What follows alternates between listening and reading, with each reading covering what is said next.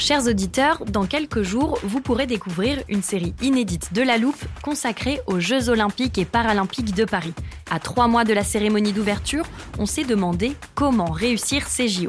Les transports sont-ils prêts à affronter les milliers de touristes? Le dispositif de sécurité est-il suffisant? L'enthousiasme sera-t-il finalement au rendez-vous? Pour répondre, on plonge durant cinq épisodes dans les archives des éditions précédentes, accompagnés des journalistes de l'Express. C'est à retrouver à partir du 13 mai sur toutes les plateformes d'écoute. Hiring for your small business? If you're not looking for professionals on LinkedIn, you're looking in the wrong place. That's like looking for your car keys in a fish tank. LinkedIn helps you hire professionals you can't find anywhere else, even those who aren't actively searching for a new job but might be open to the perfect role. In a given month, over 70% of LinkedIn users don't even visit other leading job sites. So start looking in the right place. With LinkedIn, you can hire professionals like a professional. Post your free job on linkedin.com slash people today.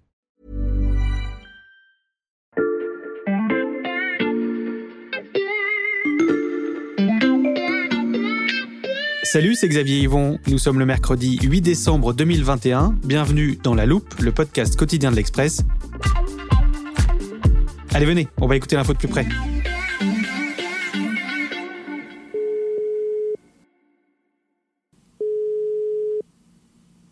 Allô Allô Michel Oui Salut, c'est Xavier. Je, je suis désolé de te déranger. Je prépare un épisode sur les variants. Euh, et je sais Oui. pas comment prononcer le, le nom du dernier là, tu sais, Omicron ou Omicron. Et comme tu es notre spécialiste des langues à l'Express, je me disais que tu devais savoir. Oui, alors euh, je sais en tout cas, moi j'ai appelé des, des profs de grec ancien. Mhm. Ils sont formels. Il faut dire Omicron pour une raison simple, explicite. C'est comme Epsilon. Voilà. En grec, euh, quand ça, un mot se termine par on, on prononce on. Omicron. Voilà. Super, j'ai ma réponse. Merci beaucoup Michel, bonne journée. Je t'en prie, Xavier, bonne journée. Omicron, ok, c'est facile, c'est noté. J'aurais dû lui demander comment on prononce le reste de l'alphabet grec, parce que vous le savez, l'OMS baptise les variants du Covid-19 avec des lettres grecques. On a eu alpha, bêta, delta, maintenant donc Omicron. À ce rythme, on va bientôt arriver à oméga, la dernière lettre, et peut-être devoir choisir un autre alphabet. Est-on condamné à voir émerger des nouveaux variants ad vitam aeternam? Oui, ça je sais, c'est du latin. La question soulève des enjeux planétaires et elle appelle tellement d'explications qu'on a décidé d'y consacrer deux podcasts. Épisode 1, variant, l'alpha et l'oméga. J'accueille au micro Valentin Ekirch, le monsieur Covid de la rédaction de l'Express. Salut Valentin. Salut Xavier. Est-ce que tu as fait du grec toi au collège? Oui, c'était une expérience douloureuse. J'ai eu euh, zéro de moyenne. C'est pas grave, nos auditeurs le savent, tu n'es pas un journaliste lambda. Alors promis, j'arrête là pour les blagues sur l'alphabet grec, enfin pour l'instant. Euh, pour nous accompagner dans cet épisode, nous avons aussi fait appel au virologue Bruno Canard. Il est euh, directeur de recherche au CNRS et sa spécialité, c'est la réplication des virus, donc la fabrication des variants. Enfin, lui préfère un autre terme. On appelle variant, je sais pas, ça fait moins peur peut-être, mais euh, un variant, c'est un mutant. On va donc parler de mutants. Euh, D'abord, Valentin, comment ces mutants ou ces variants se forment-ils? Bah, au départ, il y a la souche historique du virus que l'on a identifiée à Wuhan, en Chine. Elle était euh, tout simplement inconnue de notre organisme. Elle nous avait euh, jamais infectés auparavant. Et euh, cela veut dire que une fois qu'elle pénètre dans notre organisme, notre organisme a quand même des, moyens de se défendre. C'est ce qu'on appelle le système immunitaire. Et ce système immunitaire va faire pression sur le virus et va l'obliger à se, se transformer et donc à muter et créer des variants pour contourner ses défenses. Ça, ça fait que quand on est infecté par le coronavirus, il y a en permanence euh, des nouvelles versions du coronavirus qui évoluent dans notre organisme. Et en fait, euh, ça s'appelle tout simplement la sélection naturelle, c'est-à-dire que le plus fort, celui qui est le plus en mesure de contrôler les défenses de notre organisme, va être celui qui va se répliquer le plus. Euh, Pour ceux qui connaissent un peu les, jeux vidéo, ce que tu racontes, Valentin, ça ressemble à ce qu'on appelle euh, les jeux de tower defense. Euh, Vous devez fabriquer des murs et des tours pour défendre votre forteresse contre des vagues d'ennemis. Et c'est l'analogie faite par Bruno Canard. C'est une bataille constante.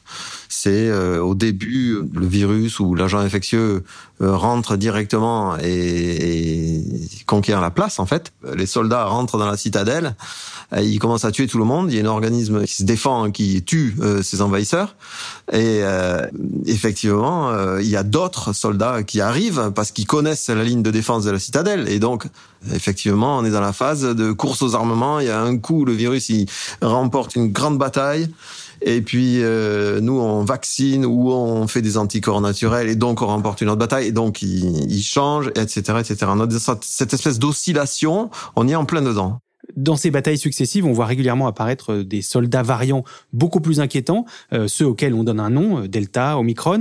Valentin, j'aimerais comprendre pourquoi cela émerge d'un coup au milieu de tous les variants qui se forment en permanence. Ceux qui vont émerger, c'est tout simplement euh, ceux qui vont réussir à s'adapter au maximum. Par exemple, le variant euh, Omicron, euh, c'est un variant qui a, qui présente sur la protéine spike, c'est-à-dire la protéine qui lui permet de s'attacher et de pénétrer dans nos cellules, un nombre de mutations que l'on n'avait jamais vu encore auparavant. Et ça, on estime que c'est permis parce que le virus est peut-être resté très longtemps dans l'organisme d'une personne qui a été atteinte euh, par ce qu'on peut qualifier d'un Covid euh, chronique, c'est-à-dire que au lieu euh, des 10 jours ou des, des 15 jours d'infection durant lesquels on, on, peut être atteint normalement, eh bien il est resté beaucoup plus longtemps, durant des semaines voire des mois. Avec ces infections longues, il a été contraint de s'adapter parce que les défenses immunitaires ont en permanence essayé de combattre ce virus et qui s'est en permanence adapté à cette réponse-là.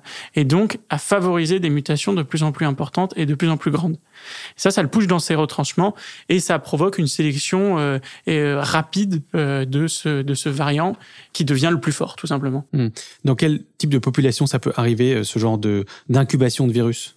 Eh bien, on estime que ça, ça arrive chez les populations qui sont euh, immunodéprimées, c'est-à-dire qui ont un système immunitaire euh, défaillant et qui fait que le virus reste plus longtemps dans l'organisme. Euh, ce que l'on peut aujourd'hui observer, c'est qu'en Afrique du Sud, il y a une, importante épidémie de VIH, du SIDA, et ça, ça engendre de l'immunodépression. Et donc, on estime probable que ce variant, l'Omicron, ait émergé au sein justement de ces d'une personne immunodéprimée, peut-être atteinte du VIH. On a bien compris comment le SARS-CoV-2, le virus du Covid-19, fabrique en continu des variants, qui donnent donc parfois des super variants, mais peut-il le faire à l'infini? On arrive à la fin des variants quand euh, euh, le virus a muté en toutes les possibilités, toutes les combinaisons possibles et que en face de lui, il trouve une immunité qui répond à toutes ces combinaisons possibles. Et donc, ce nombre de combinaisons est grand, peut être estimé en laboratoire et on sait que là, il y a encore de la place pour créer des nouveaux variants, le variant Omicron en étant euh, un exemple euh, frappant. Donc, il y aura encore probablement des variants. Par contre, la question c'est est-ce qu'il va nous falloir plusieurs alphabets grecs ou que on va avec un seul, euh, on va y arriver. Euh, il y a encore pas mal d'espace pour la variation, mais c'est pas infini. Ça n'est pas infini, nous dit notre virologue Bruno Canard. C'est déjà une bonne chose. Euh, Valentin, est-ce qu'il va falloir attendre que le virus ait épuisé toutes ses combinaisons? Eh bien, pas forcément. Le but du virus, tout simplement, c'est de continuer à exister. Pour hmm. continuer à exister, il est obligé de se répliquer. Eh bien, euh, l'intérêt d'un virus, c'est donc d'être le plus euh, transmissible possible pour pouvoir euh, se répliquer le plus au sein des individus. Ça, ça peut lui faire perdre une autre caractéristique qui est sa, sa létalité. On parle de pathogénocité, hmm. c'est-à-dire euh, sa capacité à engendrer euh, des maladies. Il peut perdre en fait sa capacité à engendrer des maladies tout en étant de plus en plus transmissible. Ça c'est plutôt un intérêt parce que ça veut dire qu'il peut devenir un, petit rhume et en fait lui ça lui permettrait de continuer à circuler et nous bah on aurait peut-être le nez qui coule ou un petit peu mal à la gorge mais ça serait pas bien grave. Et ça d'après Bruno Canard, des coronavirus qui ont connu ce destin, euh, il en existe déjà dans le monde. Il est très très probable, même pratiquement certain, qu'il y a eu dans le passé des grosses épidémies de coronavirus qui ont disparu, qui ont été matées et on retrouve les traces de ces coronavirus euh, de nos jours dans des coronavirus qui sont bénins. Le NL63, le 229E, le OC43, tout ça c'est des coronavirus saisonniers qui infectent l'homme, qui donnent des, des, des rhumes ou des, des maladies respiratoires euh, qui sont bénines, qui sont souvent confondues avec des rhumes. On dit j'ai la crève et tout, on ne sait pas si c'est un coronavirus, un rhinovirus. Donc l'histoire du SARS-CoV-2 de la Covid, dans 50 ans, il y aura probablement un virus qui sera la, trace du SARS-CoV-2, de la Covid, de ce problème passé, et qui sera euh, devenu endémique.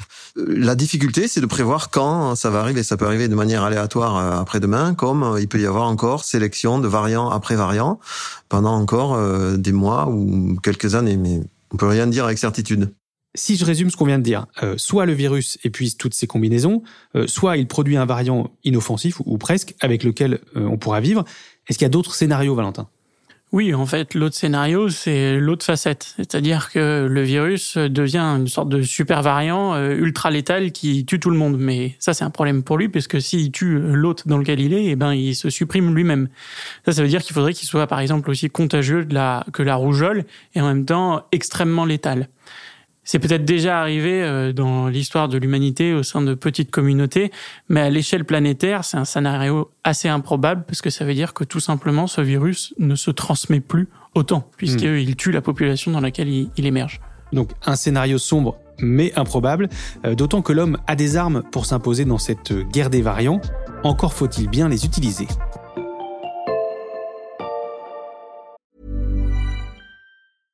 I'm Sandra, and I'm just the professional your small business was looking for. But you didn't hire me because you didn't use LinkedIn jobs. LinkedIn has professionals you can't find anywhere else, including those who aren't actively looking for a new job but might be open to the perfect role, like me. In a given month, over 70% of LinkedIn users don't visit other leading job sites. So if you're not looking on LinkedIn, you'll miss out on great candidates like Sandra. Start hiring professionals like a professional. Post your free job on linkedin.com/people today. Dans l'arsenal contre le Covid-19, il y a une arme dont on n'a pas encore beaucoup entendu parler et qui est prometteuse contre les variants, à écouter Bruno Canard. Il faudrait effectivement avoir des médicaments qui vont, euh, eux, frapper le virus de manière indépendante du fait qu'il soit variant ou pas, puisque les variations sont sur la carrosserie externe du virus, sur euh, les protéines d'enveloppe, euh, de spike, etc., etc. Et donc à l'intérieur, le moteur du virus, lui, il est constant, il varie pas. Donc si on trouve un médicament qui marche sur un virus de origine de 2019-2020, il va être actif sur les différents variants. Valentin, est-ce qu'on est proche d'avoir ces médicaments? Cela, euh, pas tout à fait encore. Ils sont encore au stade de recherche. Mais il y a deux antiviraux qui existent. Les antiviraux, ils luttent contre le virus. Ils ont été développés par Merck et Pfizer. Et leur euh, intérêt à eux, c'est qu'ils ont un mode euh, d'action qui ne cible pas la protéine spike, mais d'autres protéines qui sont beaucoup moins susceptibles de muter. Ça, ça veut dire qu'aujourd'hui, les industriels ont bon espoir qu'ils restent efficaces face à un nouveau variant, et notamment face au variant Omicron.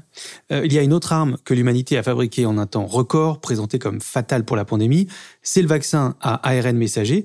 Est-ce qu'il est efficace contre les variants?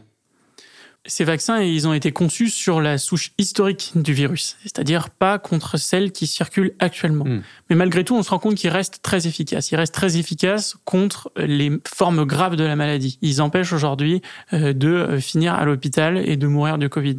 Et ça, quel que soit le variant aujourd'hui.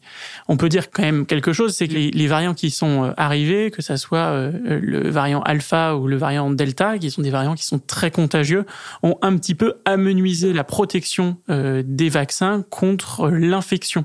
C'est-à-dire euh, le fait qu'on puisse tout simplement euh, être de nouveau euh, positif après avoir été vacciné. Ça, on l'observe aujourd'hui avec notamment la remontée des cas, même chez les gens vaccinés. Si je te suis, ça veut dire que si on veut empêcher le virus à nouveau de circuler, il faudrait adapter les vaccins aux variants. C'est ça. Si on veut utiliser le vaccin comme véritablement une mesure de contrôle de l'épidémie et d'empêcher les, les, nouveaux cas, eh ben, on peut avoir deux solutions. Soit c'est ce qu'on fait actuellement, on utilise la troisième dose qui permet d'offrir une meilleure protection contre l'infection, mhm. plus importante encore après la troisième dose qu'après euh, les deux premières doses initiales. Soit, eh bien, on utilise carrément euh, l'autre technique qui est celle d'adapter euh, le vaccin aux variants. Et ça, effectivement, c'est possible avec les vaccins ARN messagers, c'est assez simple. Il suffit de recoder l'ARN pour qu'il cible spécifiquement les mutations euh, observées sur le dernier variant. Et ça, ça permettrait d'être plus efficace contre euh, contre ce virus et donc d'être plus efficace contre l'infection, ce qui veut dire qu'on transmettrait probablement beaucoup moins euh, mm. le virus. Le procédé de fabrication est rapide. Pour un laboratoire d'un fabricant industriel de vaccins, les choses peuvent aller jusqu'à six semaines. Mais si c'est si facile, euh, pourquoi les laboratoires n'ont pas adapté leurs vaccins aux variants, notamment au Delta qui est devenu majoritaire? Eh ben ça c'est une question de santé publique, euh, d'industriel, et, puis de la manière dont on utilise le vaccin. On s'est rendu compte ces derniers temps qu'effectivement, on n'utilisait pas forcément le vaccin pour lutter contre l'infection, mais bien pour protéger l'hôpital de la saturation. Et là-dessus, le vaccin est toujours efficace. Donc les industriels, autant que les États, euh, n'ont pas cherché tout de suite euh, à adapter ces vaccins à des variants dont à l'époque, on ne savait pas forcément combien de temps ils allaient rester euh, majoritaires. Mm. Ces derniers temps, on a vu que le, le Delta s'était imposé véritablement comme le plus transmissible et donc le, le variant le plus, euh, le plus euh, important sur la planète. Euh, on peut imaginer qu'on aurait pu l'adapter au, au Delta. C'est pas le choix qui a été fait. Ce que l'on observe aujourd'hui, c'est qu'on a euh, 75% de la population française qui est, totalement vaccinée, et pourtant on est à plusieurs dizaines de milliers de cas euh, quotidiens euh, par jour, de nouveaux cas. Donc ça, effectivement, c'est un élément qui nous pousse aujourd'hui à se dire ah bah oui, mais est-ce qu'il faut pas euh, adapter euh, ce vaccin euh, à ce, variant qui, euh, malgré tout, arrive à passer la, barrière du vaccin? Euh, Pour éviter que le virus ne fabrique des variants, euh, il faut euh, l'empêcher de circuler, on a compris, donc euh, lui laisser le moins d'espace possible. Euh, Ça, Valentin, ça veut dire qu'il ne faut plus qu'il trouve de réservoir où se propager, comme on l'a vu par exemple en Afrique du Sud. C'est ça. En, en- en France et en Europe, on peut avoir la sensation d'être protégé par une couverture vaccinale qui est assez importante et on voit bien, on a pu relâcher les gestes barrières dans un certain temps, on a passé un été sympathique, mais en fait, on oublie qu'une bonne partie euh, du monde n'est pas vaccinée et là-bas, le virus circule et donc il est en mesure de créer des variants qui peut-être peuvent revenir sur le territoire français et contourner euh, les, les défenses euh, euh, que l'on a construites à travers cette couverture vaccinale importante. Et donc cela veut dire qu'il faut effectivement vacciner la totalité de la planète pour espérer ne pas euh, voir de variants de nouveau émerger. Le monde entier vacciné, euh, on en est encore loin, Valentin. Euh, écoutez ces chiffres édifiants. À peine plus de 3% des habitants des pays les plus pauvres ont reçu au moins une dose. Par comparaison, les pays les plus riches, eux, ont vacciné en moyenne plus de 60% de leur population. C'est donc un défi énorme que l'humanité va devoir relever si elle veut se débarrasser du Covid-19. Comment vacciner le monde? On vous explique ça demain dans le deuxième épisode. Ce sera toujours avec Valentin et Kirsch qui ne bougera pas d'un iota. Et oui, il fallait bien que je finisse sur une lettre grecque. Euh, pour être sûr de ne pas rater la suite, abonnez-vous sur votre plateforme d'écoute préférée, Apple Podcast, Spotify ou Deezer. Cet épisode a été fabriqué avec Charlotte Barris, Margot Lanuzel, Lison Verrier, Charles Voisin et je remercie pour sa participation Michel Feltin-Palas, notre expert des langues à l'Express. À demain.